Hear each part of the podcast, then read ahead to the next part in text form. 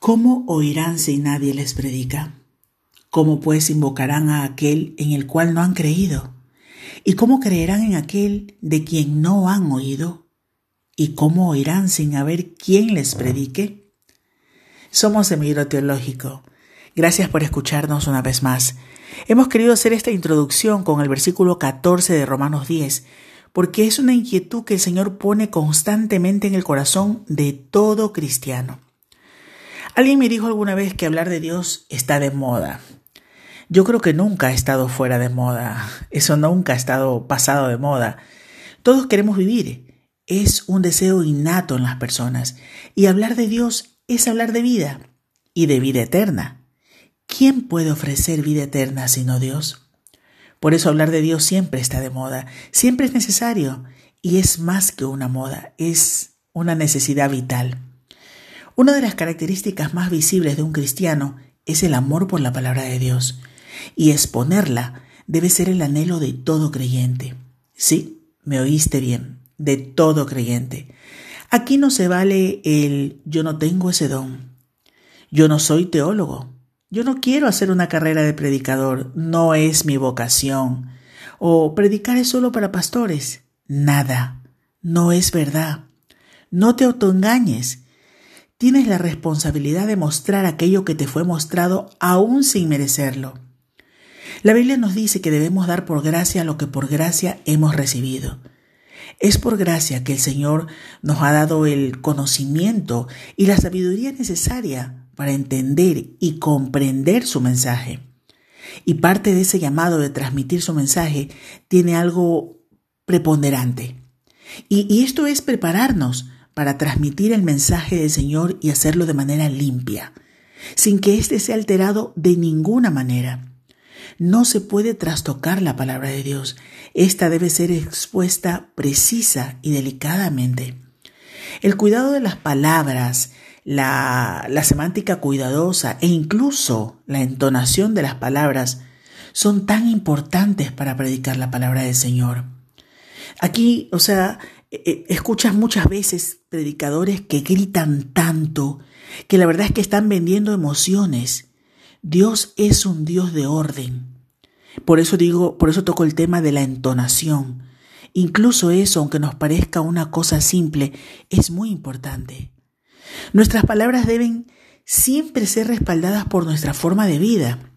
O sea, es decir, si somos cristianos, y nuestra misión es extender el Evangelio de Jesucristo, debemos primero ser imitadores de Él. Como nuestro maestro que es, no puede un fiel alumno hacer algo que contradiga lo que ha aprendido ni lo que va a exponer. Y una de las características de un creyente es ser fiel al llamado de su maestro. Proverbios 15.2 dice, la lengua de los sabios adornará la sabiduría. La sabiduría habita en el corazón de los sabios y siempre, pero siempre, está dispuesta para ser expuesta con el uso apropiado, con el uso correcto. Por eso al exponer la palabra de Dios, eh, nos damos cuenta que actualmente existen muchos errores que son a la vez horrores. A veces escucho cada prédica en la que imagino a nuestro Señor asomándose entre las nubes y tapándose los oídos. Toda persona que desee predicar la palabra de Dios debe ser un estudiante constante de la Biblia. Aquí no vale que digas que ya la leíste o que la has leído no sé cuántas veces, no. No puedes dejar de leer la Biblia. Es el único libro que contiene revelaciones progresivas. Los estudiantes de la Biblia y predicadores deben proceder de la misma manera. La efectividad y la exactitud con que comuniquen el mensaje de Dios dependerá de lo cuidadosos que sean al explicar a otros el significado de cada versículo, doctrina y de los pasajes bíblicos. No, me refiero a la cuestión de diferencia de interpretaciones, porque puede suceder que éstas sean erróneas y se emitan claramente, o bien ser acertadas y ser expresadas de forma incorrecta. Tenemos la gran responsabilidad de tomárnoslo en serio. La manera en la que prediquemos puede ser ayuda o confusión en el camino de la persona que nos escuche. Debemos ser fieles al predicar la palabra de Dios, porque, porque es eso, es la palabra de Dios, no la nuestra. Quizás en determinados casos debamos hacerlo utilizando un lenguaje apropiado eh, según el público que nos escuche. Aunque también es verdad que la retórica exquisita no es necesaria para transmitir palabras de vida. Jesús habló siempre desde el contexto de la vida cotidiana. Usó palabras comunes y sencillas, porque para él predicar era contar su vida, porque él era lo que vivía y vivía lo que predicaba. Él es lo que nosotros debemos vivir. Es por eso que debemos cuidar la exposición de la palabra, interpretándola de manera apropiada, no según nuestro criterio, sino conforme ha sido escrita. Por eso no podemos adornar las escrituras o peor aún maquillarlas, eh, en algún caso porque no queremos que alguien se sienta lastimado con esa prédica.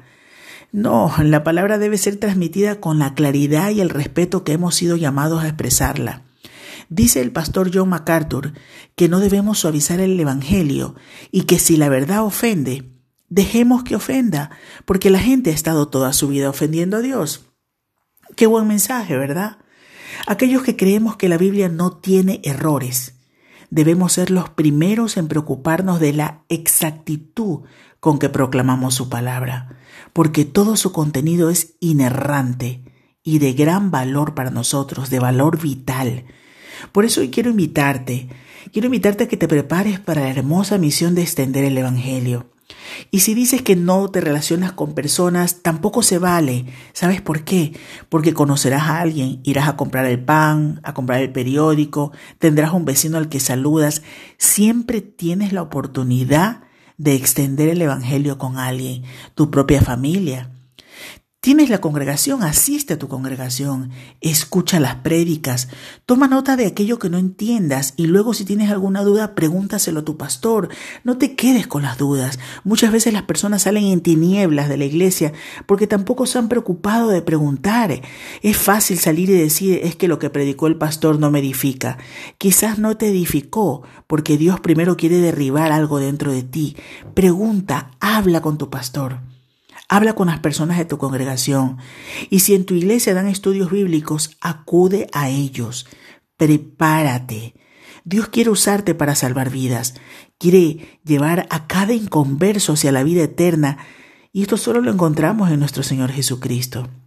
Salmos 19:14 dice, sean gratos los dichos de mi boca y la meditación de mi corazón delante de ti, oh Jehová, roca mía y redentor mío. Preparémonos para la extensión del Evangelio.